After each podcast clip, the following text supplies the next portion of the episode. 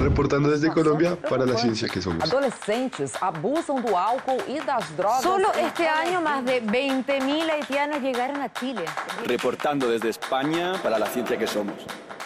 La Dirección General de Divulgación de la Ciencia de la UNAM, el Instituto Latinoamericano de la Comunicación Educativa y Radio UNAM presentan La ciencia que somos. Iberoamérica al aire. Iberoamérica al aire.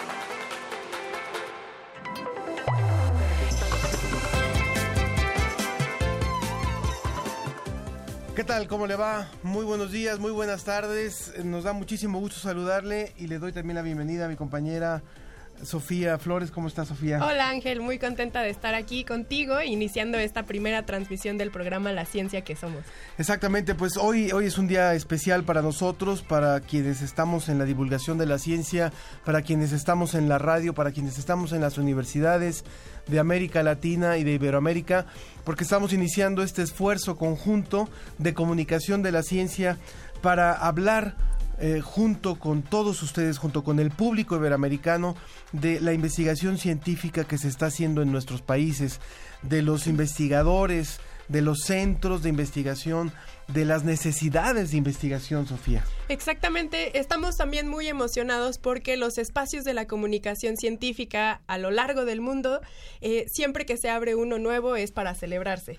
Y tenemos ahora la oportunidad a través de la plataforma de la UNAM de tener, como les digo, este nuevo espacio en el que, como dice Ángel, vamos a hablar de la comunicación, perdón, vamos a hablar de la ciencia, del quehacer científico que se hace no solamente en México, sino también en toda Iberoamérica. A veces pareciera que cuando hablamos de ciencia, en los programas de ciencia o en los en las secciones que se que se tienen en los portales, en los diarios, se habla de la ciencia que, que se genera en Estados Unidos, en Europa, en Japón, pero a veces nos olvidamos de la ciencia que se genera en nuestros países, en Iberoamérica, y por eso hemos querido abrir este espacio no sin eh, no lo podríamos hacer sin el apoyo por supuesto de Radio UNAM del ILCE que es el Instituto Latinoamericano de Comunicación Educativa de muchísimas radiodifusoras que a lo largo de todo nuestro continente y de toda la región van a transmitir o van a retransmitir estos programas. En un momento más les vamos a dar cuenta de algunas de ellas. Y también por supuesto de agencias informativas como es el caso de Notimex como es el caso de DICIT una agencia española especializada también en temas de divulgación de la ciencia, de manera que bueno, poco a poco iremos construyendo juntos este, este espacio, pero por lo pronto hoy, ¿de qué vamos a hablar?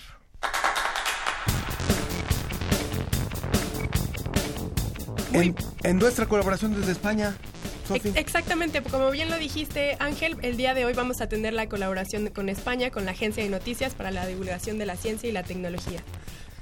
También desde Argentina, Diego Golombek, comunicador de la ciencia, nos va a hablar acerca del papel que tiene realmente el comunicar la ciencia y quienes están dedicados a esta tarea.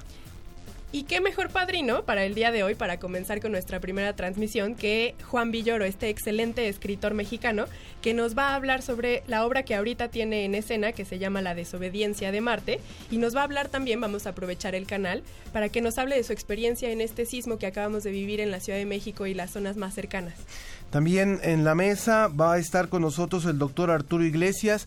Él es del Departamento de Sismología del Instituto de Geofísica de la UNAM. Fue director de ese instituto, de hecho, y va a conversar con un con unos entrevistadores muy especiales que en un momento les vamos a presentar. Así es. Y también vamos a contar con la presencia de Julio Velázquez, que es el encargado del programa de manejadores de perros de búsqueda y, y, y rescate de la UNAM, que nos va a contar sobre este entrenamiento que se hace a los perros encargados de buscar a las personas que se encuentran atrapadas bajo los restos cuando tenemos sismos como el que nos acaba de azotar la semana pasada.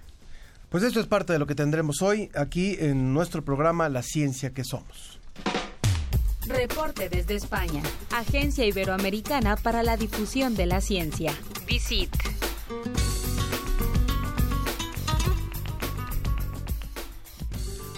Como se lo decíamos al principio de nuestro programa, uno de los colaboradores importantes que tendremos semana a semana será el, la gente, las, las, personas de la agencia DICIT, que es la Agencia Iberoamericana para la Difusión de la Ciencia y la Tecnología, que concretamente está en Salamanca, en España, hasta donde nos enlazamos.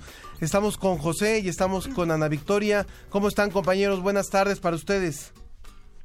Hola Ángel, eh, muy buenas tardes eh, desde aquí, buenos días para, para ustedes. José, gracias por participar con nosotros y gracias por este, por sumarse a este esfuerzo iberoamericano para que el público que nos esté escuchando en toda la región pueda identificar qué es DICIT. ¿Nos puedes comentar un poco qué es esta agencia, cuándo surgió y cuáles son las corresponsalías que tienen en toda la región?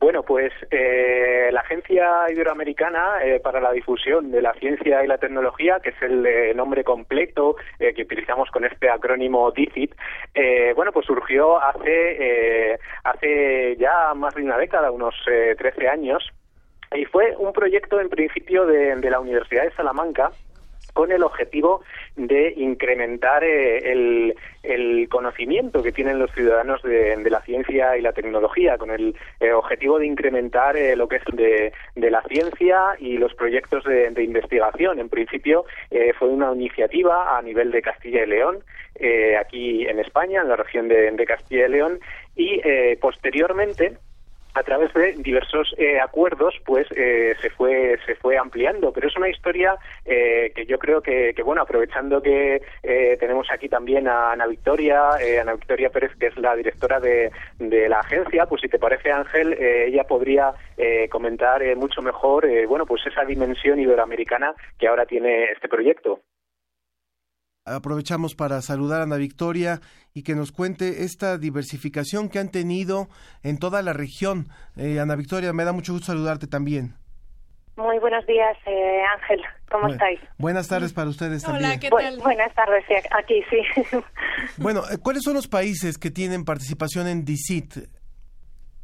Eh, ahora mismo tenemos 11 países eh, del área iberoamericana adscritos a, a, la agencia. Eso quiere decir que alguna universidad, centro de investigación o institución eh, de promoción de la ciencia, de la financiación de la ciencia y la tecnología, pues eh, trabaja con, con, nosotros. Hablo del área iberoamericana y, por supuesto, pues incluyo España y Portugal, ¿cómo no? Y de, y de Latinoamérica tienen bastantes países también que están colaborando. Sí, tenemos varias instituciones mexicanas, eh, incluido el propio CONACYT y ahora mismo eh, les tenemos a ustedes también eh, como, como colaboradores y como partners. tenemos instituciones de Brasil, la propia agencia FAPESP de promoción de la ciencia y la tecnología en el estado de Sao Paulo, las universidades de Sao Paulo, Campinas, Minas Gerais, tenemos algunos centros de investigación y universidades de Argentina, de Chile, Uruguay, eh, Perú, Ecuador, digamos que cubrimos eh, casi todo el área de Iberoamérica. Creo que a excepción de Cuba ahora mismo y eh, no sé si nos falta alguna institución de, de algún otro país iberoamericano. No, pues con, con este, sí, con, este con ese repertorio. repertorio. Ahora, ustedes van a colaborar con nosotros semana a semana justamente para poder tener un, un vistazo internacional de, de, toda la información más relevante en el área. ¿Qué nos han preparado para esta primera colaboración, Ana Victoria?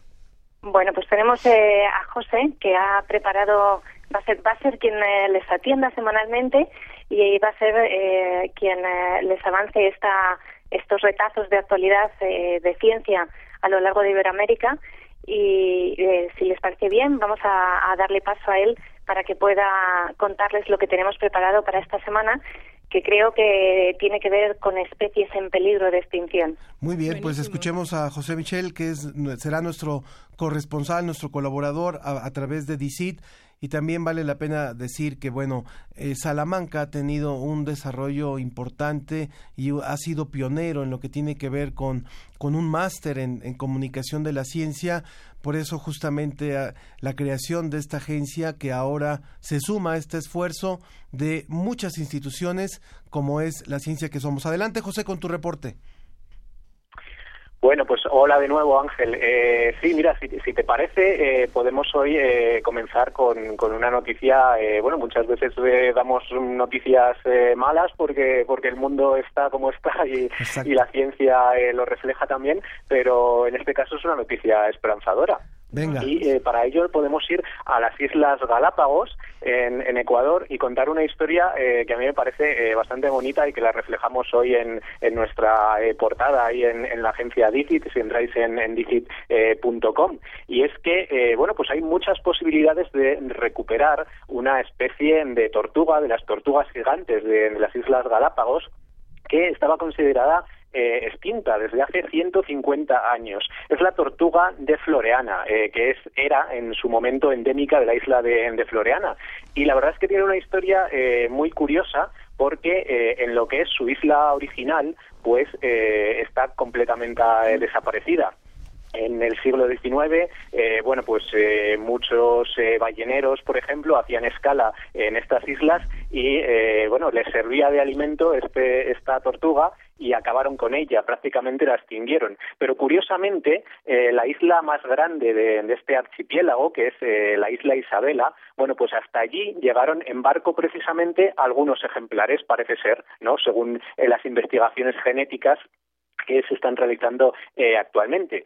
Y eh, ahora un grupo de, científicos eh, han averiguado que algunos de los ejemplares eh, que existen en la isla Isabela son descendientes directos de esa, eh, de esa, de ese tipo de tortuga de esa especie que en la isla floreana ha desaparecido. Entonces lo que se proponen hacer ahora es repoblar la isla floreana con eh, esos ejemplares que eh, más se parecen genéticamente a la especie que se dio por, extinta, con lo cual pues hay eh, una esperanza de, eh, de retrotraernos en el tiempo 150 años y de eh, volver a contar eh, con esa especie en su lugar original. Yo creo que es una historia, bueno, pues muy bonita de la ciencia más puntera, la genética, que tan de moda está hoy en día, y que bueno pues puede eh, digamos que nos puede hacer restaurar un poco eh, el daño que hemos causado como, como especie sobre otras especies y además en un lugar tan singular como es las Islas Galápagos. Es una buena noticia, José. Eh, Sofía. Sí, rápido. José, ¿sabes si hay algún estudio de impacto o por qué se busca eh, justamente regresar a esta especie a la, a la isla? Bueno, en, en, las Islas Galápagos, eh, bueno, pues había, eh, parece ser, 10 eh, especies de, de, las, de estas tortugas eh, gigantes, ¿no? Que, que todos conocemos.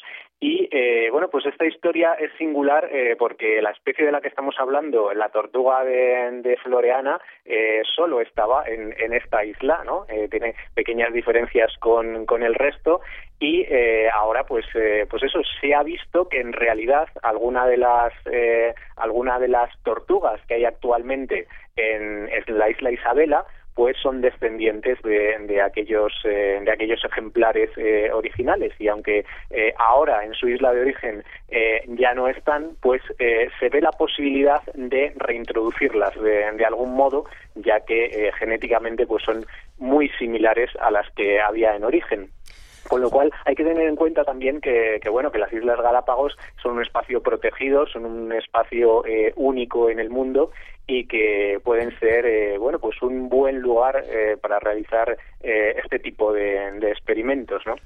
José, muchísimas gracias y muchísimas gracias a ti y Ana Victoria por esta primera colaboración. Los estaremos escuchando semana a semana con este reporte iberoamericano de la Agencia Iberoamericana para la Difusión de la Ciencia y la Tecnología, DICIT. Muchas gracias y un abrazo hasta Salamanca. Gracias Ángel y gracias a todos. Hasta la próxima semana. Muy buenas tardes para ustedes. Nos vamos a ir un poquito de música. Sophie? Buenísimo, sí, nos vamos ahora a escuchar a, a, Eugenia León con esta canción que se llama ¿Quién dijo que todo está perdido?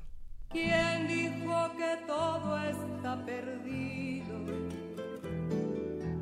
Yo vengo a ofrecer mi corazón. Tanta sangre llevó el río. Yo vengo a ofrecer mi corazón. No será tan fácil,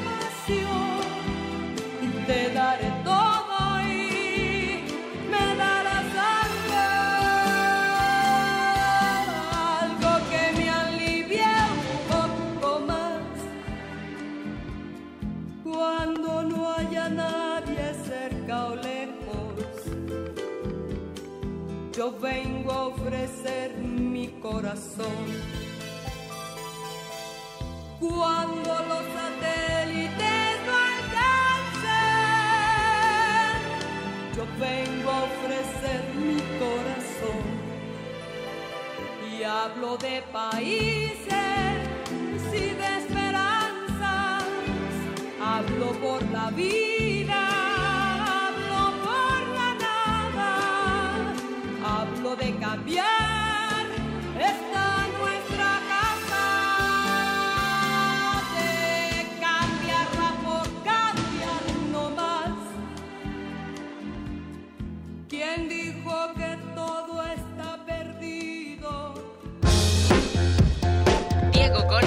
desde Argentina. Diego Golombek desde Argentina.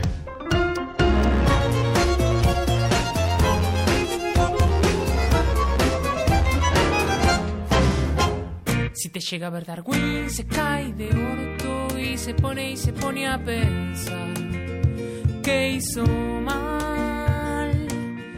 Con esta música que nos ha propuesto el mismo Diego Golombek, estamos oyendo eh, Los Periplos, ¿verdad, Diego? ¿Verdad? Una banda muy joven de aquí de Argentina, Ángel. Cuéntanos por qué nos propusiste este tema, Los Periplos, eh, sobre el tema de Darwin.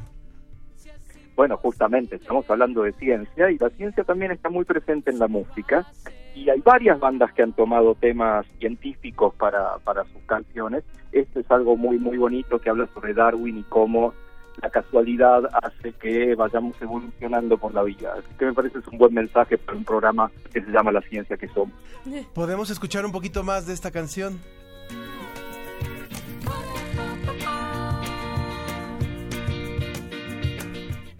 Ay, si te llega a ver Darwin, se cae de orto y se va a intentar justificar. Va a explicar evolución implica cambio, pero no necesariamente belleza. Muy bien, bueno, pues eh, en realidad estamos en enlace con Diego Golombek, que es del Departamento de Ciencia y Tecnología de la Universidad Nacional de Quilmes, en Argentina, y del Consejo Nacional de Investigación Científica y Técnicas, CONICET. Y uno de los grandes divulgadores de la ciencia de la región, al cual nos ha dado muchísimo gusto incorporar en este proyecto, mi querido Diego. El gusto es mío, la verdad que es un hermoso proyecto este que están haciendo y espero que sea el comienzo de una larga amistad como, como el final de Casablanca entre todos los que estamos haciendo divulgación aquí en América Latina, que un poco México marca el camino desde hace muchos años, pero tenemos bastante que aportar de distintos lados. Pues justamente sobre eso queríamos hablar contigo. Sí, exactamente, Diego. Nos vas a hablar el día de hoy sobre la importancia de, los, de la divulgación de la ciencia. Claro que sí, creo que estamos bastante convencidos, pero no por eso no hay que dejar de insistir en esta importancia. Ha habido cambios muy grandes en nuestros países en cuanto a la divulgación de la ciencia. Tenemos instituciones que la hacen. En mi país tenemos un Ministerio de Ciencia que hace unos años no teníamos. Tenemos también programas nacionales de divulgación o popularización que han hecho muchas cosas. Ha habido un entusiasmo, creo que en todos los países de la región, por contar la ciencia. Debo decir, y esto me parece importante que lo comentemos, que hay algunos indicios de que ese entusiasmo está un poquitito acallado muy recientemente, con lo cual tenemos que redoblar los esfuerzos por seguir contando la ciencia desde la radio, desde los libros, desde el Estado, desde las universidades, porque es ahí donde se hace ciencia y donde hay que contarla. Pero lo más importante me parece que es que tengamos en cuenta a quién le hablamos. Si le hablamos a nuestros colegas científicos, si le hablamos a los que ya están convencidos, lo que en inglés se suele denominar preaching to the, to the uh, choir, o sea, hablarle a los que ya están en la iglesia, no nos sirve de mucho, eso ya está, ¿sí? Tenemos que lograr herramientas de divulgación que lleguen a otros públicos, que no solamente lleguen a los niños, que es lo primero que uno piensa, sino que lleguen a los jóvenes, a los adultos, a los que se interesan por el deporte, por la música, por la literatura, por la cocina, porque también hay mucha ciencia metida. Ese es el desafío, llegar a muchos públicos que no necesariamente están interesados por la ciencia. De acuerdo con tu experiencia, Diego, eh, porque tú eres investigador y además has hecho un trabajo muy importante en, en divulgación, investigador en la parte de neurociencias y también eh, divulgador en televisión y en diferentes medios a través de libros y demás. Pero, ¿cómo llegar justamente a estos que no son los devotos de la ciencia? Siendo lo que en Argentina se diría muy caraduras, no sé si dice también en México, Sí, claro. o sea, a- animarse a hacer cosas raras sin perder el rigor. Y uno tiene que pensar en dos elementos fundamentales a la hora de, cortar la de contar la ciencia. El primero es el rigor científico. Lo que uno que dice tiene que estar bien o lo mejor posible, porque uno sabe del tema, o se asesoró con los que saben del tema, o tiene una fuente confiable y así sucesivamente. Eso es indiscutible. Una vez que el rigor científico está asegurado, todo vale. Y ahí tenemos que echar mano a todos los recursos posibles. Si estamos haciendo un programa de radio, bueno, ¿qué nos permite la radio como formato para contar la ciencia? Usar música, usar reportajes, eh, interactuar con los oyentes, hacer sorteos, hacer concursos a través de la radio.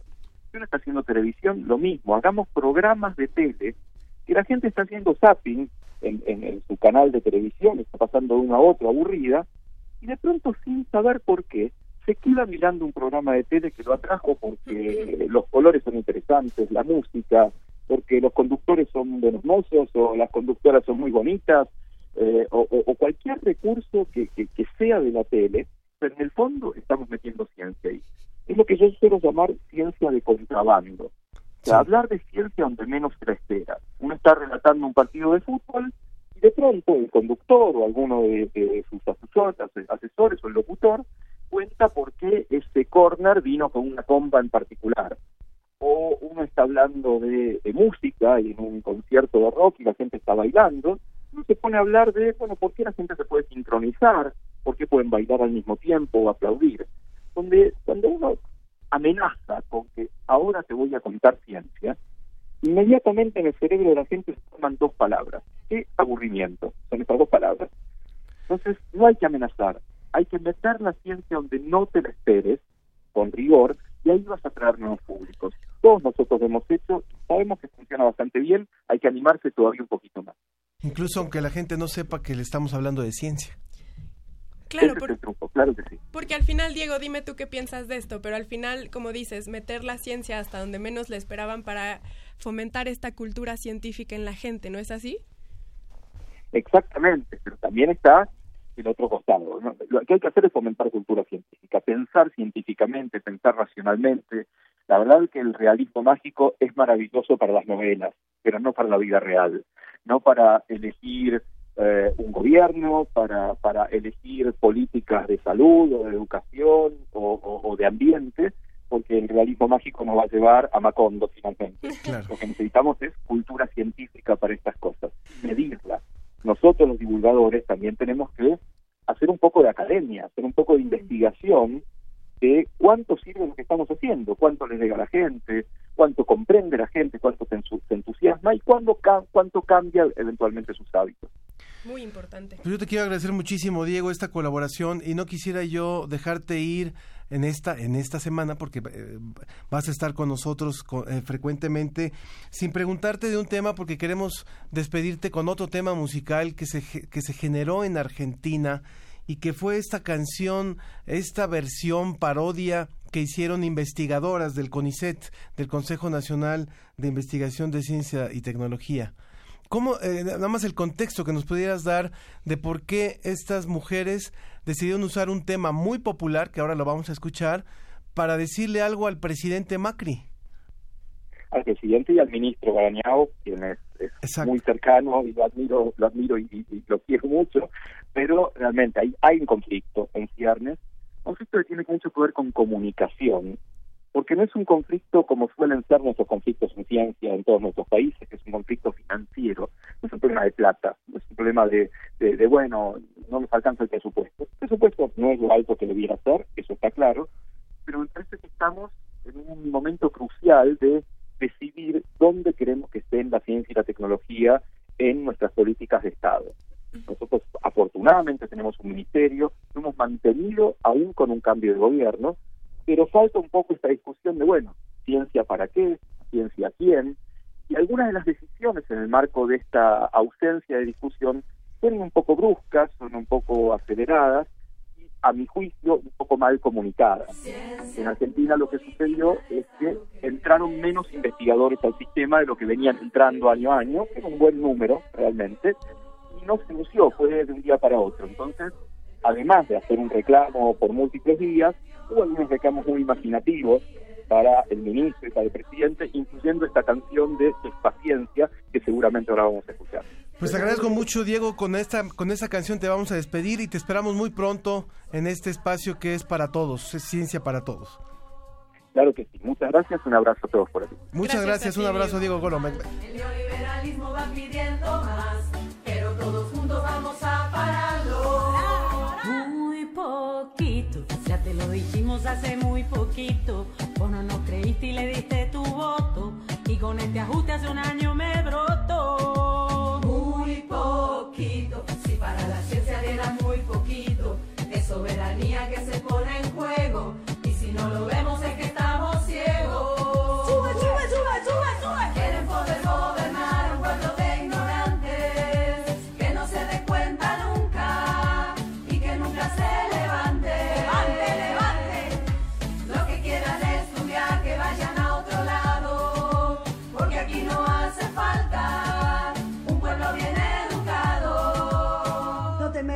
científicos, que somos bien pacíficos. Pensamos en el prójimo, estoy dando y cuidándolo.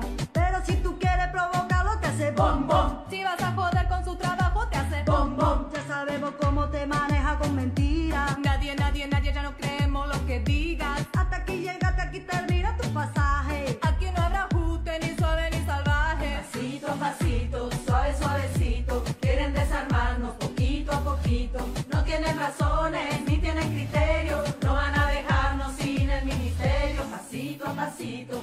Suave, suavecito. Pretenden hacernos cerebro dormido. Que no se den cuenta que hacen negocios y que la mentira es un sacerdocio. Despacito, para que tú quieres el conocimiento, déjate de tesis y de experimentos, es mucho mejor el entretenimiento. Despacito, a nadie le importa de tu doctorado,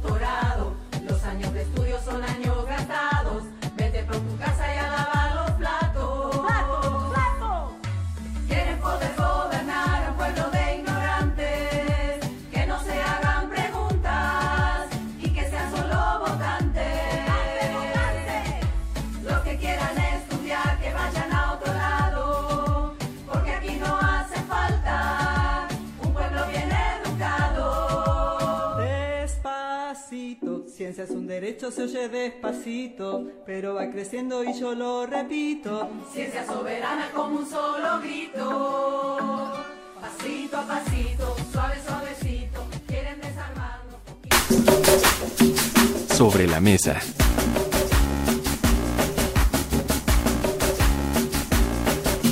Bueno, pues estamos listos para hablar con otro con otro tema después de haber escuchado a estas son investigadoras, escuche usted muy bien, para los que no lo conocen en América Latina, son investigadoras del CONICET, que es el equivalente al CONACIT mexicano, equivalente a, a a, las otras versiones que hay en es jefe de sector digamos depende del ministerio de Argentina de, de, investigación científica y este y estas investigadoras que pertenecen a este consejo decidieron hacer esta parodia de esta canción que la hemos escuchado hasta el cansancio pero con otro mensaje Exactamente, y justamente eh, creo que la importancia de esta canción es que muchas veces creemos que la ciencia está separada de la política, pero en verdad las dos van muy de la mano, una depende de la otra intrínsecamente. Entonces es muy importante este esfuerzo para no olvidar justamente este tema, que ciencia y política van de la mano.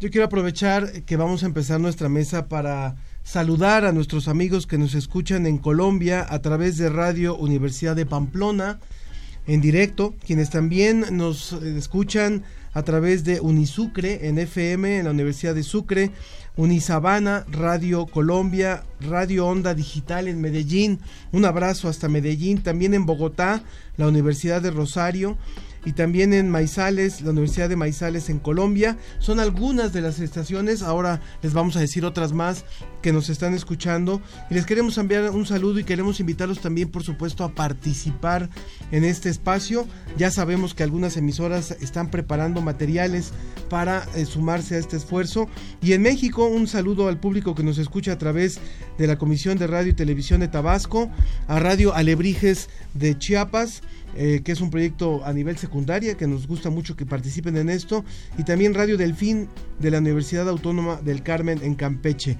Damos nuestras vías de contacto, por favor. Exactamente, para que estén con nosotros en contacto pueden seguirnos por Facebook en La Ciencia que Somos, ahorita tenemos una transmisión en vivo en nuestras redes sociales, en Twitter en arroba ciencia que somos, por correo también nos pueden contactar en cienciaquesomos arroba gmail.com y a cabina nos pueden llamar a los teléfonos 5622 7302 5622 7303 y 5171 3734. Lo repetimos, 5622 7302 5622 7303 y 5171 3734. Y eh, para el público que nos está escuchando en México, les queremos decir que eh, vamos a tener una entrevista en un ratito más con el escritor Juan Villoro. Ustedes lo conocen no solamente en México, pero en México se está presentando una obra que se llama La desobediencia de Marte. Y este es casi su último fin de semana, según lo que nos han dicho, de acuerdo a, a la programación. Entonces tenemos unos pases para el público que quiera asistir hoy viernes y eh, mañana sábado eh, en las funciones, en las últimas funciones de esta obra, que vale mucho la pena. Entonces los invitamos a que se comuniquen vía telefónica o vía, eh, vamos a hacerlo vía telefónica para el público que nos está escuchando aquí. Y los que están fuera de México, ya nos dijo Juan Villoro que posiblemente esta obra va a ir también se va a presentar en otros en otras ciudades tanto de México como de Latinoamérica de hecho se estrenó en Chile ahora sí está con nosotros ya para nuestra mesa el doctor Arturo Iglesias él fue director del Instituto de Geofísica de la UNAM y actualmente está en el Departamento de Sismología de la UNAM. Arturo, muchas gracias por venir. No, al contrario, muchísimas gracias Ángel, es un placer. Ha sido un Muchas gran gracias. colaborador con nosotros en temas de divulgación de la ciencia y tenemos a cuatro grandes invitados que van a ser nuestros entrevistadores y que ahora andan flojeando, ¿verdad?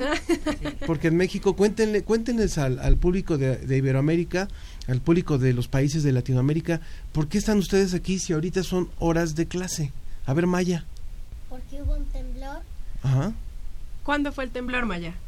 el martes. La semana pasada. ¿Y tu escuela está afectada? Mucho. ¿Qué escuela es? Liceo Mexicano Japonés. Ok, entonces no estás yendo ahorita a clases. Ninguno de ustedes tres está, cuatro está yendo a clases. No. ¿Tú, Miguel, eh, ¿cuántos, cuántos años tienes, Miguel? 15. 15. ¿Tú, Maya? Ocho. 8, muy bien. Darshan, ¿tú en qué escuela estás? En la secundaria, eh, José Enrique rodó y sí está un poco destruida, o sea, se cayó, se estaba rompiendo el piso y pues fue el martes y yo no voy porque no, ni modo no puedo ir por ahora. Todavía les han dicho Claro. que tienen que esperar los dictámenes y ver si van a poder ocupar los espacios. ¿Y tú, Diego, en qué escuela estás? En la Acércate un poquito, por favor. En la Colosio. ¿Y ahí también eh, hubo daños o están esperando que les den autorización para tomar clases? No, no hubo daños, pero Ajá. no, no sabemos cuándo. ¿Cuándo van a regresar? Bueno, hemos querido convocar a esta mesa de jóvenes y niños para que ellos, junto con el público y junto con nosotros, podamos platicar con el doctor Arturo Iglesias y le quieran, le puedan preguntar todas las dudas que tengan acerca del sismo. Creo que se ha hablado muchísimo, algunas cosas ustedes ya las habrán oído, otras a lo mejor sus papás dicen, no, no oigas mucho de eso porque Te vas a asustar te vas a más. asustar. Pero ustedes tienen preguntas que hacer, ¿no? Sí. ¿Quién empieza? A ver, Maya, Maya. venga. ¿Por qué el temblor estuvo tan fuerte? Ah, es una pregunta muy importante y, y eh, que nos preguntamos todos. ¿no? Eh, la razón principal es que fue un temblor que cuyo cuya fuente, cuyo epicentro, de donde se generó, está muy cerca de la Ciudad de México, esta ciudad en la que vivimos. Y entonces, a pesar de que su magnitud no fue tan grande, porque fue un sismo de magnitud 7.1, eh, esta cercanía con, con la zona epicentral hace que se sienta tan intenso como lo sentimos. Eh, los temblores así se comportan. Entre más cerca esté uno de donde se generan, eh, son más intensos. Entonces, por ejemplo, en la- cerca de donde ocurrió específicamente el temblor, que es en Puebla, Puebla, Morelos, ahí se sintió muy, muy intenso y también los daños son muy grandes, más grandes, digamos, en términos de, de casas caídas, de número de casas caídas, que aún que la Ciudad de México. Miguel, ¿querías preguntar algo? Eh, a mí me gustaría saber si se creó un tema en redes sociales donde decía que se iba a generar un terremoto de 9 hacia arriba. Me gustaría saber si eso se puede predecir o no. Bueno, en general los sismos, como han oído muchas veces, no son predecibles. Eh, no se pueden predecir en ninguna parte del mundo.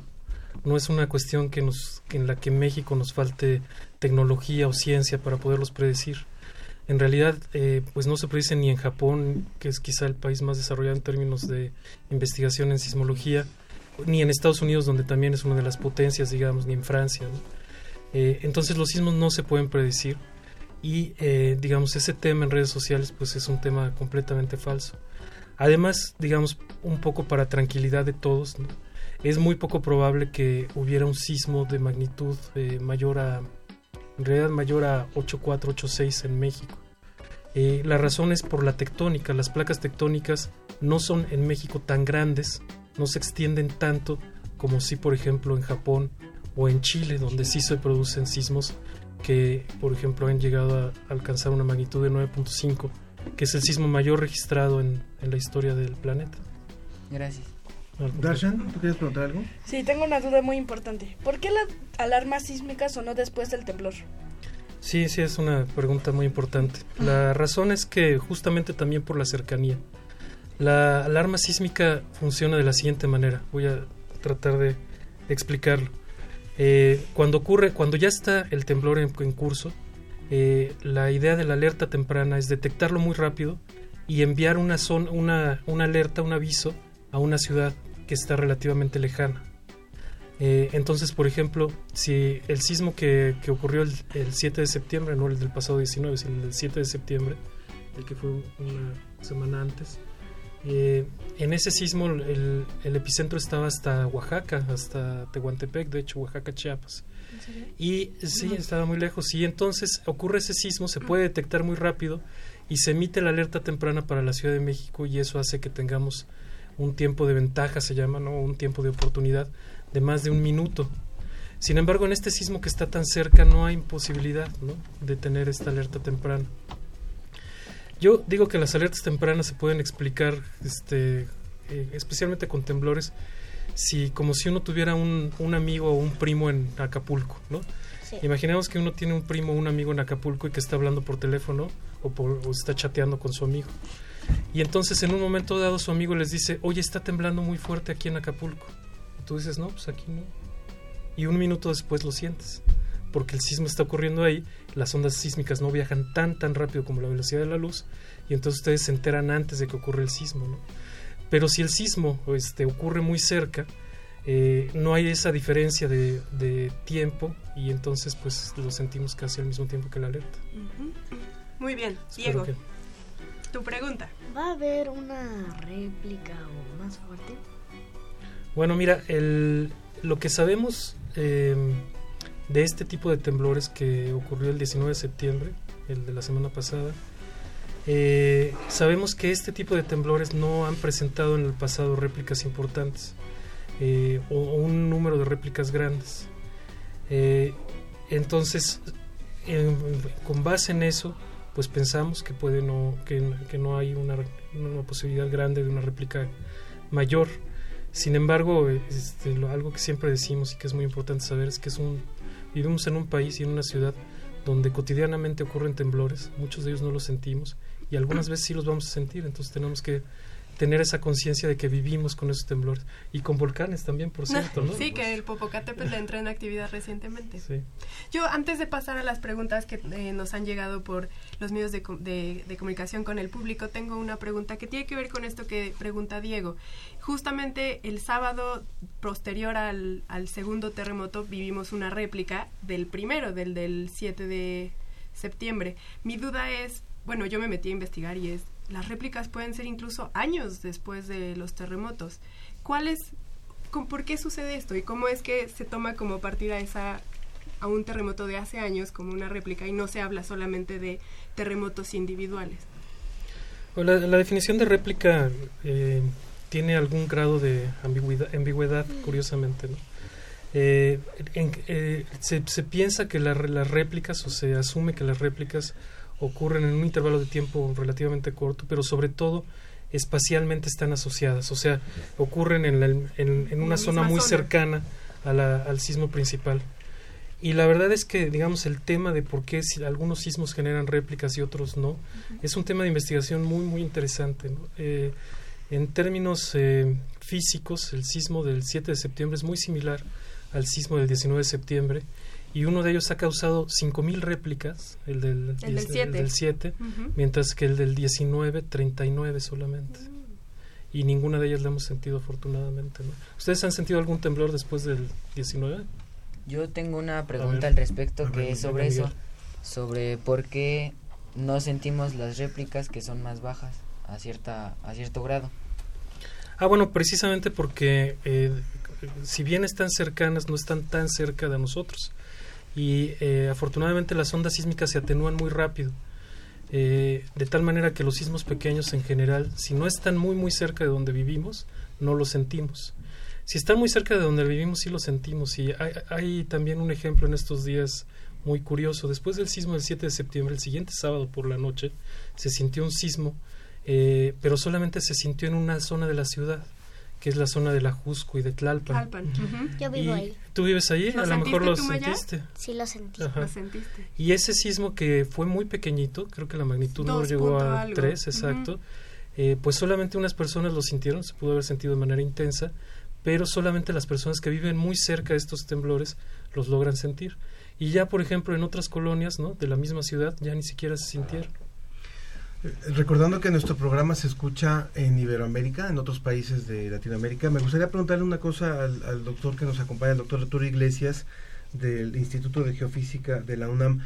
¿Cómo está México en investigación eh, sismológica y cómo está América Latina, dado que hay una zona fuerte, como es el caso de Chile, como es Colombia, como es Costa Rica, donde constantemente están ocurriendo sismos? Entonces, ¿cuánto hemos avanzado en investigación científica? ¿Cuánto sabemos ahora que lo diferente a lo que sabíamos, por ejemplo, en 1985?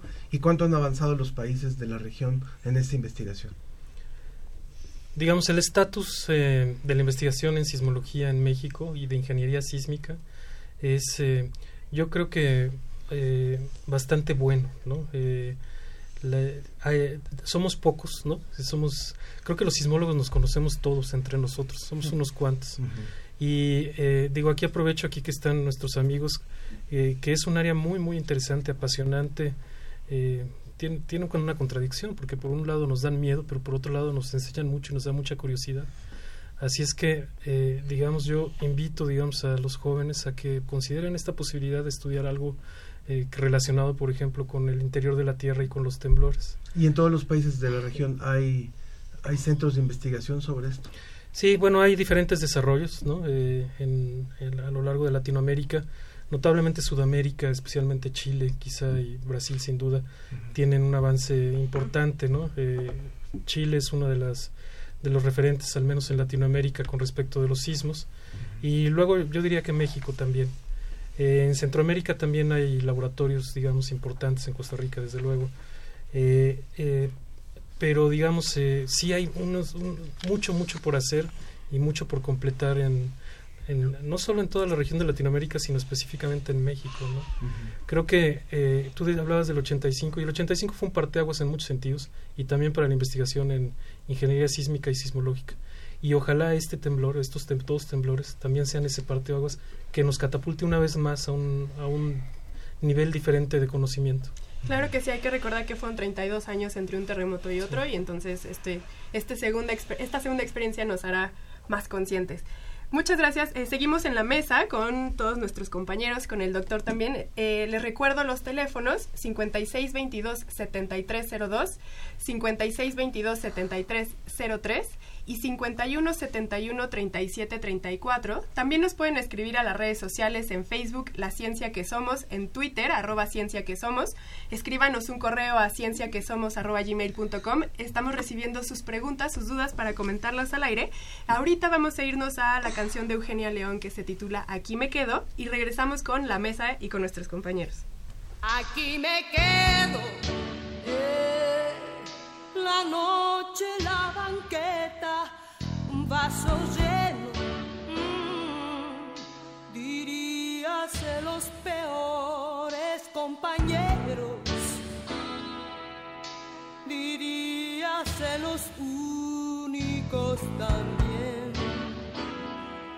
Aquí no puedo decir que te quedes, te tengo. Aquí no quiero decir que me ames, te tengo. Aquí me quedo. Mejor aquí, aquí te espero. Por si andas solitario entre tus sueños.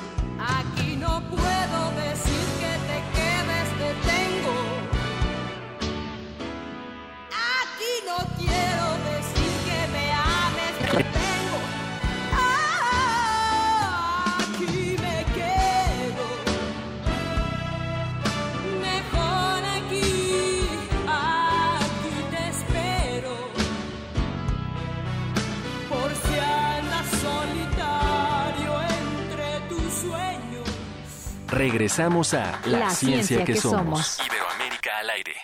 No hay que dejar perder el nido, ni el colorido del tucán, ni el meditar de la lechuza, ni el canto de De Eugenia León nos fuimos a Honduras con esta canción de Guillermo Anderson, Aves.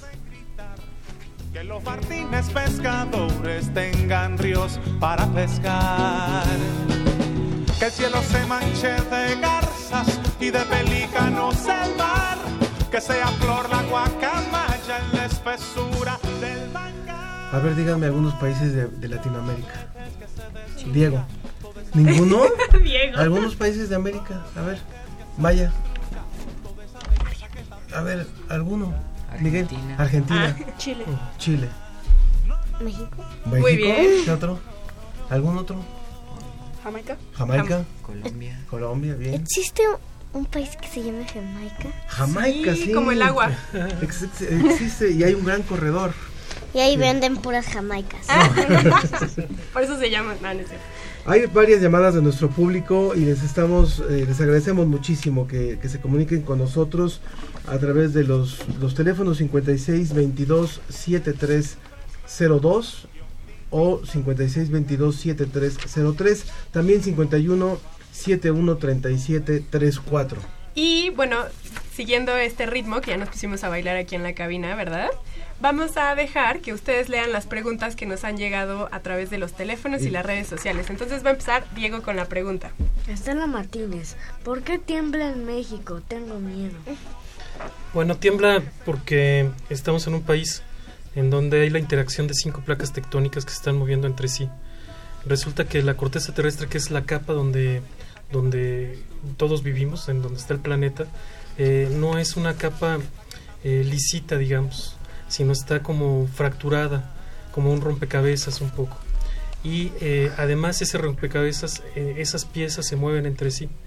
Eh, esas piezas todo el tiempo están moviéndose y están acumulando energía. No se mueven, digamos, suavemente, sino están acumulando energía y deformando entre esas piezas. Y cuando el límite elástico de la roca, cuando, cuando ya no aguanta más la, el material, pues entonces ocurren las rupturas de esa roca y eso es justamente lo que causa los temblores. Entonces, eh, pues vivimos en un, en un país que es así, está formado así. Ok, luego Darshan nos va a leer una siguiente pregunta. Esmeralda Costa, 13 años. ¿Cómo puedo hacer para tranquilizar a mi mamá cuando tiembla? ¿Cómo puedo actuar en el sismo? ¿La alarma solo suena si viene en, la- en Acapulco? Bueno, em, lo que es creo que muy importante, sobre todo en estos momentos después de un, de un par de sismos tan relevantes como los que tuvimos, es que, que estemos seguros que los espacios donde estamos, ¿no? que las escuelas, que sus casas, que a donde van este, cotidianamente, eh, sean sitios seguros en términos estructurales. Esto es que no haya eh, fracturas grandes, que los- las personas que sepan ya hayan revisado estos sitios. Si esto es así, yo creo que debemos estar tranquilos, pues, eh, alertas pero tranquilos. Así puedes tranquilizar a, a tu mamá que está muy nerviosa. La alerta sísmica no solo funciona para sismos en Guerrero, pero sí es más eficiente cuando los sismos son más lejanos que eh, el sismo que acabamos de sentir. Digamos que en términos de la alerta es uno de los peores escenarios, ¿no? Eh, es donde menos tiempo de ventaja tendríamos, ¿no? Se ha calculado que eh, si un sismo ocurriera, por ejemplo, en la costa de Guerrero, tendría la Ciudad de México una alerta de alrededor de 60 segundos. Eh, y si fuera más lejos que la costa de Guerrero, pues la- el tiempo de alerta sería mayor. Bien. Maya. Mateo González, nueve años. Me da miedo ir a la escuela. Si vuelve a temblar, ¿qué tengo que hacer? Bueno, pues nuevamente estar seguros ¿no? Eh, de que la escuela está eh, en buenas condiciones. Eh, hay que eh, tomar muy, muy en serio eh, los simulacros, la- los ensayos que se hacen de evacuación. Eh, ahí creo que también, fíjense, tenemos algo todos que hacer. Si uno va a Japón, ¿no? Eh, todos los niños y todas las personas que, que, eh, que están en los sitios de trabajo saben exactamente qué hacer en caso de un temblor. Saben cuál es la posición de seguridad, saben dónde están sus cascos, saben dónde están, eh, este, qué es lo que tienen que hacer si están en su casa, si están en la escuela. Entonces ahí sí, todos tenemos que hacer y todos tenemos que participar. Gerardo también nos dice, los daños no son culpa del terremoto, sino de la poca planeación y corrupción. Esto lo hace a través de las redes sociales y dice, ciencia para pequeños, todo un reto. Bueno, queremos que esto sea realmente ciencia para todos, ¿no? Pero también los pequeños son muy importantes.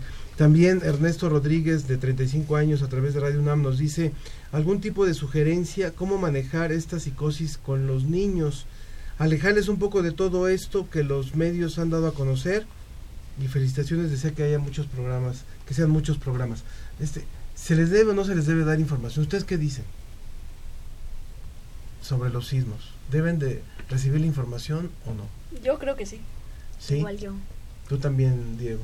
Pero nadie puede saber si van a pasar. Ok, pero cuando ocurren, ¿quisieran saber lo, lo que ocurrió? Sí. ¿Qué piensas, Arturo? Pues eh, eh, yo lo que pienso es que sí, pues, ¿no? Pero eh, desde luego no soy especialista ¿no? en ese Pero tema, ¿no? Sí, yo creo que, digamos, creo que lo importante es que en, en las clases, en la currícula de, los, de las materias, ¿no? En esas materias que ustedes lleven, estén presentes estos temas, ¿no? claramente presentes, los sismos, los temblores, y no lo- los volcanes, y no como una cosa que pasa en Japón y en el otro lado del mundo y en Chile, no, que pasa aquí en México, ¿no? Y ahora ustedes, ustedes son la generación de este temblor, ¿no? En ese ¿Nosotros? término. Claro, porque ustedes ya vivieron este temblor y, y cuando ustedes tengan mi edad, este, estén tan viejitos como yo, pues entonces este, van a recordar estos momentos de este temblor. Bueno, ¿no? porque déjeme decirle, doctor, que yo el del 85, yo no lo sentí, yo, yo ni siquiera estaba en el mapa, en el radar. Entonces, esta también fue mi primera experiencia. También tú, Sofía, Mi mamá sí. me dijo que estuvo horrible. Sí. El del 85.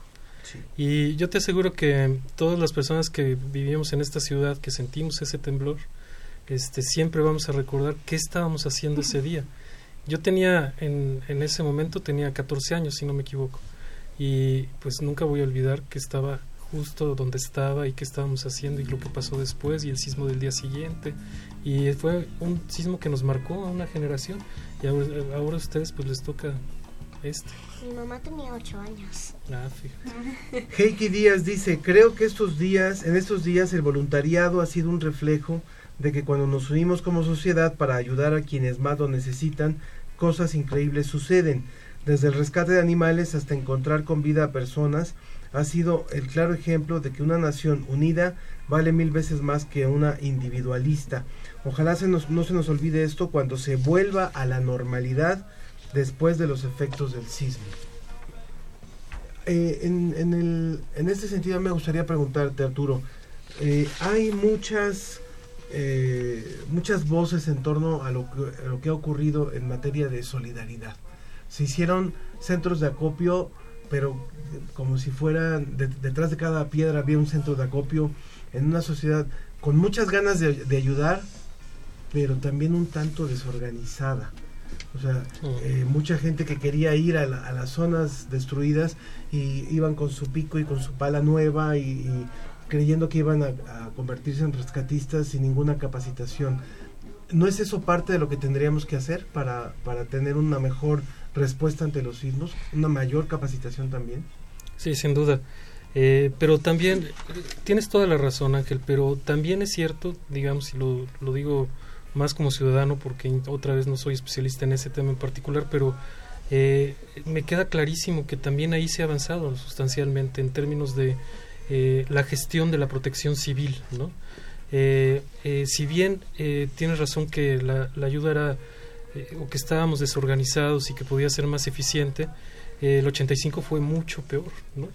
Ahí este, el gobierno quedó automáticamente rebasado este, y eso, bueno, se habla muchísimo de la solidaridad y es siempre un valor fundamental, pero si además le pones organización, pues se vuelve mucho más eficiente la ayuda. Hay un dato que a mí me sorprende mucho, eh, gratamente, digamos, y es que el número de personas rescatadas en los edificios que cayeron eh, en porcentaje es mucho mayor que en el 85, mucho, mucho mayor. Entonces, digamos, hay esperanza en ese sentido, ¿no? Claro, súper importante. Siempre estar prevenidos porque como bien nos han dicho y como ya sabemos ahora, son impredecibles. Estos nos pueden agarrar en el peor momento, como dice Maya, nos puede agarrar incluso hasta bañándonos.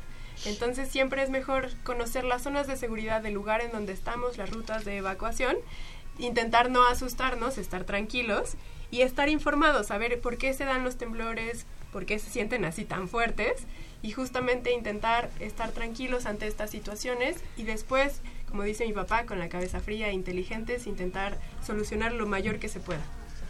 Hay otras preguntas más. Eh, la señora Marilena Hernández Ocampo dice, ¿tiembla por las pruebas nucleares de Norcorea? No, la respuesta es no. Eh, eh, lo sabemos con precisión, no pasa eso. Digamos, el, el- la propia prueba eh, nuclear, termonuclear, eh, sí causa un- una vibración, un sismo que es un sismo equivalente, por ejemplo, a una magnitud 6, pero eh, pues eso ocurre en, la, en otra parte del mundo completamente y entonces la digamos el efecto que tiene eso sobre la sismolo- o sea, sobre los sismos a distancias muy lejanas es nulo. ¿Por qué suena tan feo la alarma? Pregunta Agustín Rodríguez. No lo sé. Todos estamos Todos estamos igual. Sí. Sí, oye Ángel, fíjate, una cosa que quisiera precisar es que mira, la, el sistema de alerta sísmica temprana, que es una gran herramienta, eh, no es este operada por la UNAM. Como el Servicio Sismológico Nacional sí, pero el sistema de alerta sísmica temprana es otro, un sistema independiente que no es operado por la UNAM. Entonces, bueno, también yo creo que eh, lo digo di- lo digo por claridad, pero creo que también este tanto el sistema de alerta sísmica como lo que hacemos en la UNAM necesita pues necesita sin duda eh, un apoyo determinante para, insisto, ir a otro nivel. Arturo, te agradezco muchísimo que hayas estado con nosotros. Hay, hay todavía muchas llamadas, en un momento más las vamos a leer. Y vamos a, a ir a una, a una pausa. Vamos a pedirle a nuestros entrevistadores que no se vayan, porque viene por ahí una sorpresa también que a ellos les va a parecer tal vez, tal vez interesante. Pero quiero agradecer al doctor Arturo Iglesias, investigador del Departamento de Sismología del Instituto de Geofísica de la UNAM, que haya estado con nosotros. Y creo que esta cápsula que vamos a escuchar sobre la protección y los marcos de las puertas contesta un poco la, eh, la pregunta de María Astorga acerca de cuál es el mejor sitio para seguridad. Vamos a esa cápsula y continuamos con, con nuestro programa La Ciencia que Somos. Gracias, Muchas Arturo. gracias, Ángel, Sofía, muchachos, muchas gracias. Muchas gracias.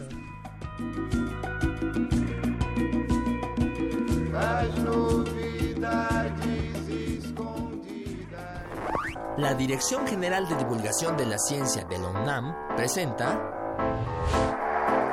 Hashtag Ciencia o Ficción. En caso de temblor, protégete debajo del marco de las puertas. Es ciencia. Los marcos de las puertas pueden ser seguros durante un sismo, pero solo si están soportados por vigas o traves. Tal vez ya has escuchado esta recomendación y también la advertencia de que podría no ser tan seguro. Los arcos y marcos de puertas suelen ser de las estructuras arquitectónicas más resistentes. Se han usado desde la época del Imperio Romano, incluso en grandes construcciones. Sin embargo, las construcciones modernas a veces no usan materiales tan resistentes y pueden no tener refuerzos en los marcos de las puertas. En resumen, si vives en una construcción antigua, de ladrillo o adobe, que generalmente tienen dinteles reforzados por vigas, puedes protegerte debajo de un marco, sobre todo si observas que éste se apoya sobre fuertes columnas. Pero si estás en un departamento construido con materiales más frágiles o peor, en un edificio de oficinas, no busques refugio debajo de los marcos. Lo más importante es que encuentres el mejor refugio posible. Un lugar sin riesgo de que te caigan cosas pesadas o de ventanas y espejos que podrían cortarte. En general, la recomendación es que si estás dentro de una vivienda, te quedes allí. Identifica un lugar seguro como debajo de una mesa fuerte o junto a un muro de carga, lejos de ventanas y objetos pesados. O bien, acurrúcate en un rincón, protegiendo tu cabeza y abrazando tus piernas. Y si vives en una zona sísmica, a donde vayas, ubique siempre las rutas de evacuación. Y participa en los simulacros. Eso te puede salvar la vida.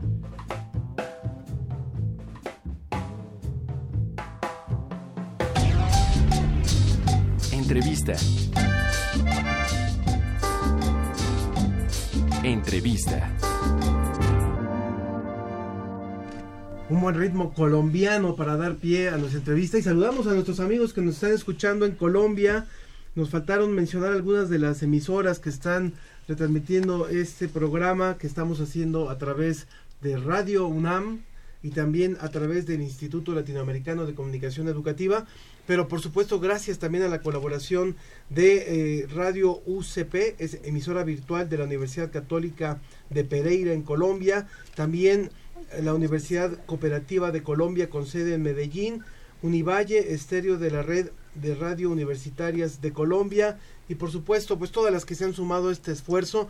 Quiero decir que también el programa va a estar posicionado en el portal, va a estar subido al portal de la agencia DICIT que es uno de nuestros colaboradores. Y bueno poco a poco iremos abriendo mucho más tejiendo mucho más estas redes en, en América Latina y en Iberoamérica para difundir la ciencia que somos. Y pues ya salió uno de nuestros invitados y entraron dos, ¿verdad? Es correcto, buenos días. Bienvenido David Cázares, él es voluntario del programa de manejadores de perros de búsqueda y rescate de la UNAM desde hace unos 10 años. Gracias por estar aquí.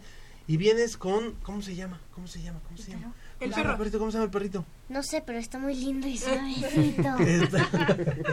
bueno, bueno, y llama- otra cosa, yo tengo un perro igual. Ah, sí. Idéntico. Y está lindo y suavecito también tu perrito. Sí, pero nada más que es, es muy latoso. A mi abuela le hace limpiar siempre. ¿Y tú no le ayudas? No, porque yo no vivo ahí. Ah, ok. pero cuando vas sí. Sí. Ok, Y ese otra perrito, cosa, un día tiró una plancha. Ah, luego vamos a hablar muy Sí, seriamente con este perrito. El que está aquí con nosotros es un pastor belga y se llama Gala. Ah, Y ha estado justamente participando en labores de rescate durante este terremoto que ocurrió hace apenas unos días en nuestro país. Eh, cuéntanos, por favor, David, cómo es que te sumas a este programa de, de- voluntariado de manejadores de perros, donde hay muchos veterinarios, por cierto, ¿no? Es verdad, sí, el, el programa se fundó hace ya varios años, en el 86, justo después del, del sismo del 85, y nació dentro de la Facultad de Veterinaria, entonces este, se formó obviamente de, de doctores y poco a poco ha ido evolucionando el, el- programa para hacer lo que ahora es un programa de voluntarios que se nutre de, de la comunidad universitaria, pero también de externos, ¿no? Entonces es el caso que hace tal vez alrededor de 10 años eh, hice mi etapa de diagnóstico y selección y, y al final de- del- del transcurso de esta este, fui seleccionado y me quedé junto con mi perro. Qué mar- Ah, el perro es tuyo. Fue, este, esta gala es de Julio, del coordinador de nuestro equipo. Y, y, este, y ella junto con otros cinco perros más de la UNAM este, están certificados en búsqueda y rescate por el Organismo Internacional del Aire. ¿Qué le querían preguntar a nuestro invitado acerca de cómo entrenan a los perros? Y, a ver, por favor, Maya, a lo mejor el perro de tu abuelita se puede convertir en rescatista o no? Que apenas tiene como seis o cuatro meses. Tiene- ah, está muy chiquito, pero ¿qué le querías preguntar? ¿Qué querías preguntarle a David? Acércate al micrófono, por favor. ¿Tu perro hace muchas locuciones? Muchas latosidades. Pero sí, no sé cómo se dice. Travesuras. Travesuras. pues. Este, no, no, la verdad es que no. Es, es muy chistoso cómo funciona esto porque son perros que tienen mu- mucha energía para poder meterse en, en, en este, en este tipo de lugares de escombros con, con, con este, sitios inestables donde pueden caminar y tienen que salir como avantes de esto, pero en casa eh, son muy tranquilos. Ta- Ahorita lo pueden ver, Gala está echadita. Está tirada en el piso. Está tranquila, está este, relajada, ¿no? Entonces, este... De hecho, yo ni siquiera me di cuenta que había entrado a la cabina, Ajá. porque de verdad es como una sombra. Ajá, exactamente, sí, eh, de eso se tratan los perros de rescate, ¿no? Que no que no sean una este una complicación, sino que más bien te ayuden. Y, y eso va desde que puedas tú ir al aeropuerto porque tienes que atender una catástrofe internacional y el perro lo puedes dejar en echado quieto mientras tú estás arreglando tu pasaporte, tus papeles, tu boleto y lo que sea y no te tengas que preocupar por él. Y cuando tengan que trabajar te responda como, como es debido, ¿no? Porque incluso el nombre, ustedes se llaman los binomios, y eso significa que ustedes dos son uno. Hacemos un equipo, sí, hacemos un equipo de dos. Entonces el, el- el manejador, el guía, junto con el canino o el perro, hacen un binomio. Hay comentarios del, del público, todavía no, sobre el tema del, del, perrito. Voy a recordar el número telefónico 5622-7302 o 5622-7303. También, eh, bueno, pero nos llama Luis Figueroa, saluda a los conductores, felicitaciones y pregunta para el doctor Iglesias por qué el temblor afectó a edificios menores a 10 pisos y no a los más grandes. El doctor Arturo Iglesias ya se fue, pero hay varias respuestas que ustedes pueden encontrar en la página Ciencia UNAM. Ahí hay un especial de sismos, justamente eh, un texto trabajado incluso por investigadores del Instituto de Ingeniería y del Instituto de Geofísica y explica muy, muy claramente por qué es que ahora los edificios pequeños fueron los que les fue peor en este sismo. Y también José Al Robles eh, dice cuántas placas tectónicas hay en la Ciudad de México, así como sucede en los maremotos con la luna, lo mismo ocurre eh, con la relación a los terremotos. Le pido que lo mismo que acudan a esta a este especial de sismos en Ciencia UNAM. Eh, aprovechando entonces que estamos aquí con nuestro binomio, vamos a seguir con las preguntas. Chicos, ¿tienen alguna otra pregunta? A ver, ¿Es, cier-. ¿Es cierto que los perros predicen los temblores? No, no, no es verdad eso. He- Hemos visto por ahí videos en la red en los que se ve a un perrito, no sé si te refieres a eso, en el que está sentado tranquilo y lo está grabando como la cámara de seguridad de una oficina y de repente sale despavorido y después este viene lo que sería el temblor, ¿no? Yo la verdad es que no, no, no sabría cómo explicarlo, pero, pero no creo que los perros puedan este, predecir ¿no? los, los terremotos. De- hasta el momento no conozco ninguna tecnología que los prediga. Porque no son mágicos. Octavio Osorio también llamó a través de Radio UNAM. Muchas gracias por sus comentarios sobre el programa. Y Regina Becerra también, felicidades por el programa, al igual que Mari Carmen, que se comunica desde Aguascalientes. Saludo para el programa, les desea lo mejor. Muchas gracias. Muy bien, tenemos también otros eh, comentarios. Eh, Felipe Castillo de la Narvarte nos dice que le parece muy bien que se divulgue la ciencia por este, por este tipo de medios. Muy bien, yo les preguntaría, yo te preguntaría, David, ¿qué tan, eh, o no sé si ustedes también se han preguntado, cómo es el proceso para capacitar a un perro? Sí, a mí me gustaría saber cómo los Miguel. entrenan y aparte... ¿Cómo qué, perdón? ¿Cómo los entrenan y, cómo, y qué razas pueden ser? O sea, también eso. Correcto, sí. Mira, dentro del equipo tenemos una variedad de perros. eh, tenemos pastores belga malinois, tenemos labradores, tenemos este criollos. Eso quiere decir que chihuahuas, ¿no? tenemos una chihuahua. O sea, eh, criollos quiere decir que, que no, no es una de una raza específica, sino que son este cruzas ahí. Entonces no tienen que ser perros de raza pura. Y este y, y, en, y en específico cómo se entrenan, bueno, más bien depende de las cualidades que tenga el perro ya ya en sí, ya en su en su personalidad. Como les decía, necesitamos un perro que, que en esta parte de, de poder trabajar sea tenga la disposición, tenga las ganas de trabajar, sea un, un, un perro que sea como fuerte mentalmente para que no se espante con, con un ruido, con, ajá, con, con algún movimiento y este y que tenga un, un- como muchas ganas de jugar con su con su pelota o su atractor le llamamos nosotros no y a través de, de esto podemos ir poco a poco este eh, jalando al perro a, a que empiece a, a utilizar su nariz para detectar personas vivas Ok, gracias. Por favor. Gala. Gala se llama el perro. Está hermoso, Gala. Diego. ¿Qué tienen de diferencia Gala y Frida? Eh, no mucha la raza tal vez este Frida también está entrenada para para buscar este personas vivas atrapadas en escombros ella pertenece a la marina y este y Gala es una pastor belga malinois y también está este, entrenada para buscar personas vivas atrapadas en escombros y ¿Tienes es dos perros? bueno en el equipo de la UNAM tenemos más de dos Ah. Ten- tenemos 10 pero 7 que pueden este operar en una en una catástrofe no David, ¿cuántas horas trabaja Gala? a la semana regularmente. Bueno, eh, en el equipo de la universidad, como estamos conformados por voluntarios, intentamos este, juntarnos por lo menos dos días a la semana, que son los miércoles por la tarde, que ya salimos de trabajar, y este y los sábados regularmente, que es el día de asueto de, de todos los que trabajamos, estamos todo el día trabajando con los perros. Y lo que tratamos de hacer es trabajar en dos frentes para poder lograr este, este trabajo este, completo, que sería hacer obediencia y destreza para que sean perros obedientes, que no estén este, causándonos problemas, y luego ya la búsqueda. Pero en una búsqueda, ¿cuántas horas trabaja?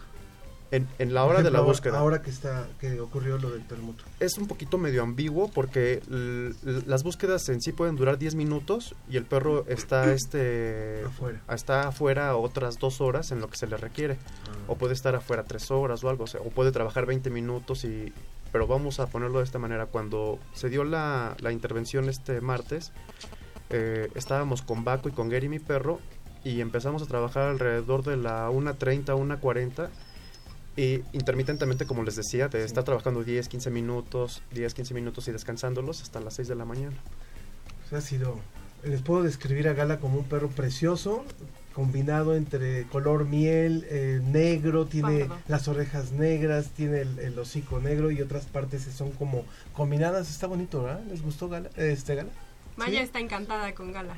Vamos a subir, vamos a subir una foto, vamos a subir una foto a, a Facebook de, de la ciencia que somos. Muchas gracias David por haber estado con nosotros. Gracias, Muchas gracias por recibirnos. Y No. muchas gracias, muchas gracias a los chicos que también vinieron aquí con nosotros. Vamos a otra, a otra entrevista que teníamos preparada.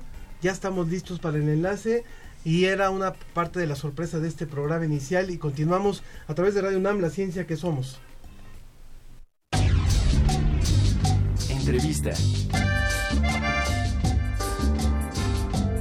Entrevista. Me da muchísimo gusto darle la bienvenida en este programa inicial de la ciencia que somos a un gran escritor mexicano, Juan Villoro. ¿Cómo estás, Juan? Muy buenos días. ¿Qué tal? Muy buenos días. Felicidades por el programa. Muchísimas gracias por acompañarnos. Es, eres padrino, así que también te consideramos parte ya de esta producción. Muy bien, la persignada, como dicen los vendedores, con el primer cliente. Y mira, pues eh, habíamos justo previsto hablar contigo en la semana pasada cuando tuvimos que, que posponer este arranque por la obra que se está presentando en el Teatro Helénico, la, la desobediencia de Marte, una obra que tú escribiste y que se está presentando todavía, con certeza hasta este fin de semana y no sabemos si se va a ampliar la temporada. Cuéntanos un poquito eh, por qué quisiste escribir esta obra, La desobediencia de Marte, y cómo te, ha resultado como experiencia, como dramaturgo, en meterte con algunos temas de ciencia, como ha sido este caso. Bueno, el tema viene desde hace mucho tiempo, desde hace 35 años, cuando yo leí un libro fabuloso de Arthur Koestler que se llama Los sonámbulos. Es un libro sobre la conquista intelectual del cosmos, desde los caldeos hasta nuestros días, la gente que trató de explicarse los misterios del universo.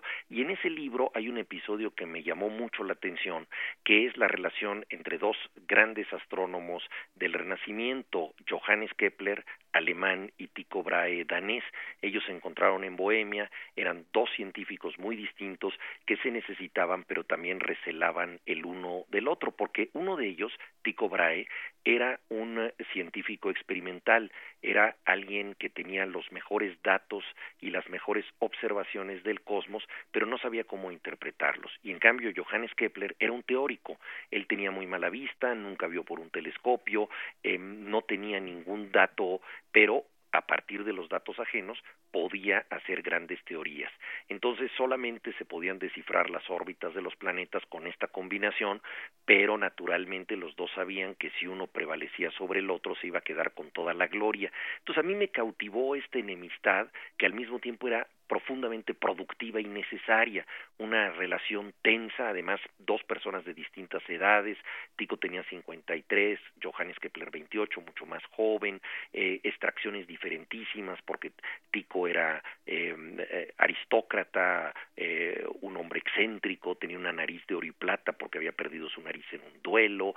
Y en cambio Johannes Kepler era hipocondriaco, enfermizo, pobre venía huyendo de las guerras religiosas de Alemania. Entonces, bueno, esta, este contraste me pareció que daba para una obra de teatro.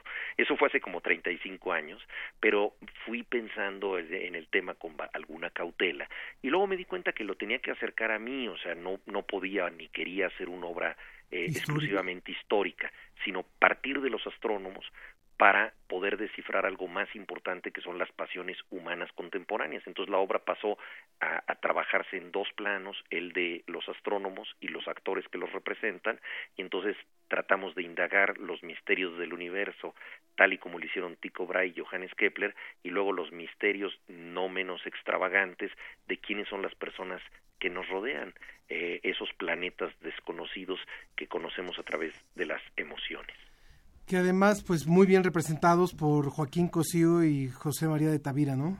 Sí, ha sido una fortuna tener estos grandísimos actores. Eh, Joaquín Cosío ha sido eh, conocido incluso internacionalmente en papeles de, villano. Estuvo en una película de James Bond, en, apareció como el cochiloco en la película El infierno, pero en este caso tiene un rango emocional variadísimo y demuestra que puede ser cómico, conmovedor, dramático, intenso, amenazante.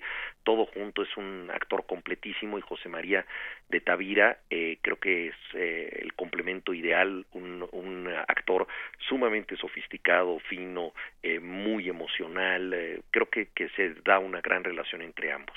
Debo decirte, Juan, que tuve la oportunidad de estar ahí justamente en el estreno de esta puesta en escena que se presenta ahí en el Teatro Helénico y fue muy sorprendente realmente el resultado, lo que logras con un texto verdaderamente cuidado y ya lo entendemos por qué. O sea, si algo se, se mastica durante 35 años, pues sale algo muy bueno. Si algo se, se, se piensa y se reflexiona, pues la verdad es que es, es, tiene ingenio, tiene mucha aportación de conocimientos científicos sin convertirse en ningún tabique. Realmente es un ejercicio de divulgación que, que te debo de reconocer.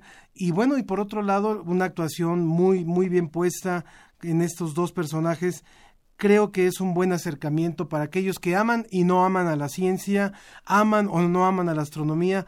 Creo que puede haber un, un muy buen acercamiento a partir de la desobediencia de Marte, Juan.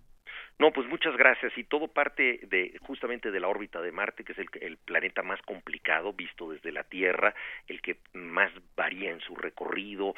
Eh, en la astrología es eh, el planeta de la guerra, el planeta furibundo, el recalcitrante Marte, lo llama Plinio, y entonces eh, es el, el, planeta desobediente. Por eso así se llama la obra, pero desde luego mm, eh, lo interesante es que pasamos de ese planeta a las fuerzas de gravedad que animan a, a las personas. Entonces, como muy bien dijiste, pues en la obra hay muchas cosas que provienen de los propios textos de los de los científicos, pasajes de el diario de Johannes Kepler, eh, frases que realmente dijo Tycho Brahe eh, y por supuesto muchas otras cosas de, de mi invención, porque yo traté de, de imaginar a los científicos en la intimidad, qué pasa cuando beben, qué pasa cuando beben en exceso, qué pasa cuando beben en exceso y se pelean, etcétera.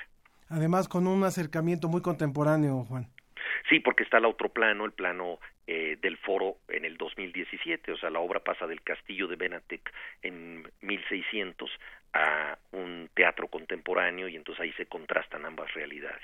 Vamos a invitar al público a que asista este fin de semana todavía, viernes, sábado y domingo, a ver la desobediencia de Marte en el Teatro Helénico, quienes están en la Ciudad de México. En un momento les vamos a dar algunas opciones porque nos han obsequiado unos pases para el público que quiera asistir y que estén al pendiente porque posiblemente se alargue todavía un poquito más la temporada.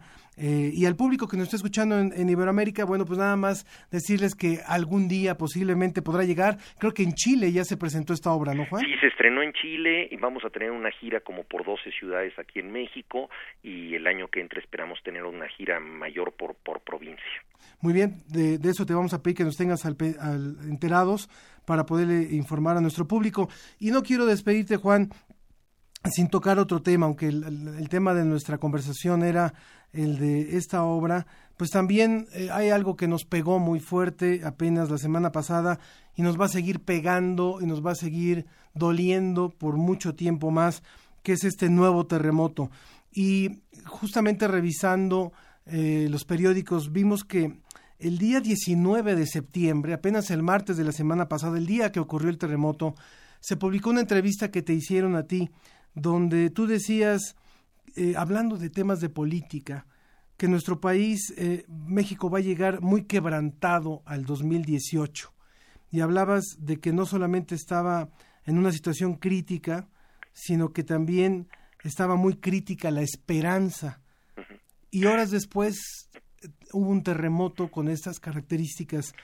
¿Esto, esto eh, mata más o cuestiona más o, o quebranta más la esperanza para bueno, no, que no sabemos exactamente, yo creo que puede ser un revulsivo para de aquí sacar nuevas energías. Cuando fue el terremoto del 85 yo hablé del Partido del Temblor, que era una masa crítica que se había organizado solidariamente para recuperar el rostro, la fisonomía de una ciudad que no tenía eh, autoridades que la respaldaran.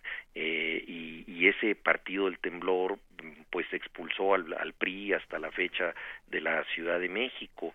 Eh, no sabemos si surgirá un nuevo partido del temblor, ciertamente tanto la realidad como la esperanza estaban a la baja eh, y ojalá eh, los jóvenes que han ayudado tanto como brigadistas pues ayuden a construir otro tipo de, de expectativa política, una expectativa más ciudadana, más participativa, menos representativa eh, y que no pase por los partidos políticos. Los propios partidos ya sintieron su, su terremoto y ahora están renunciando a dinero para las campañas, casi como haciéndose el harakiri como la última oportunidad para eh, adquirir una respetabilidad que ya no pueden tener. Entonces esperemos que, que esta herida sirva para que podamos construir cosas diferentes y que no se pierda el impulso solidario que hemos tenido, es decir, que a partir de esto tratemos de encontrar otra manera de relacionarnos y de edificar este país.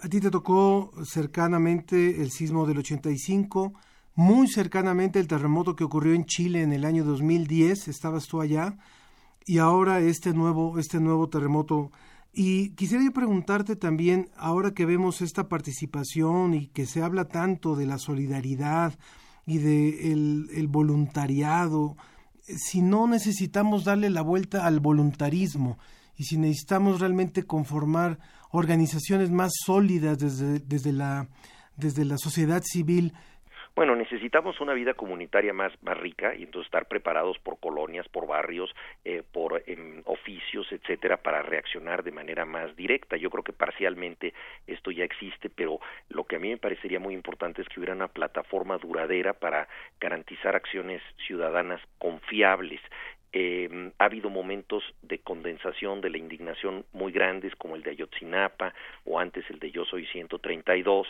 eh, pero estos momentos no se han podido mantener para transformar el país de manera duradera. Entonces, eh, ha sido una construcción lenta el poder llegar a, colectivos, a grupos eh, que se articulen y se unan.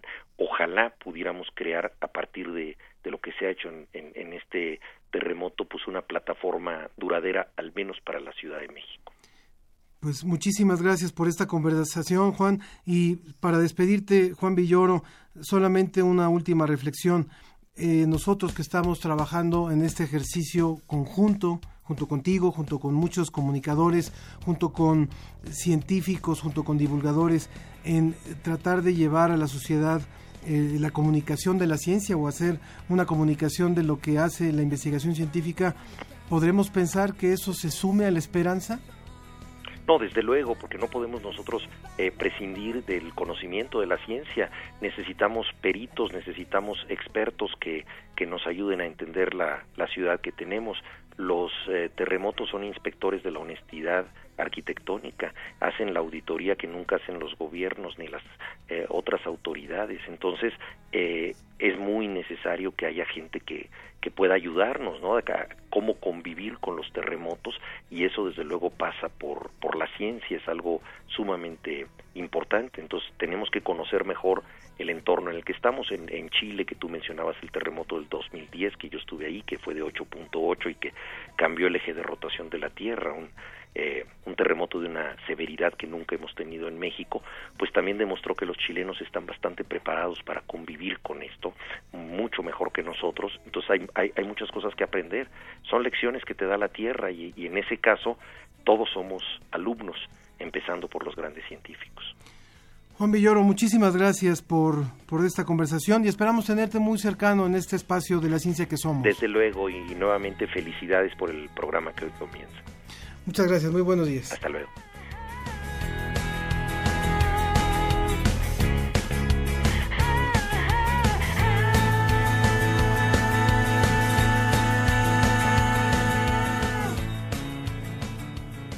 Esta canción que estamos escuchando justamente fue escrita por Juan Villoro, por eso la quisimos poner ahora que acabamos de terminar de hablar con él, y es interpretada por Café Tacuba. Vamos a escuchar, por favor. Se llama Laberinto.